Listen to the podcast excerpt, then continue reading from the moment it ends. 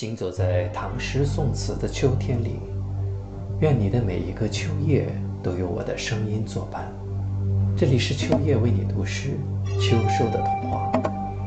今天为大家朗读的是唐代常见的作品《泊舟盱眙》。亳州淮水次，霜降溪流清。夜久潮寝暗。天寒月尽城，平沙依雁宿，后馆听鸡鸣。相国云霄外，谁堪寄旅情？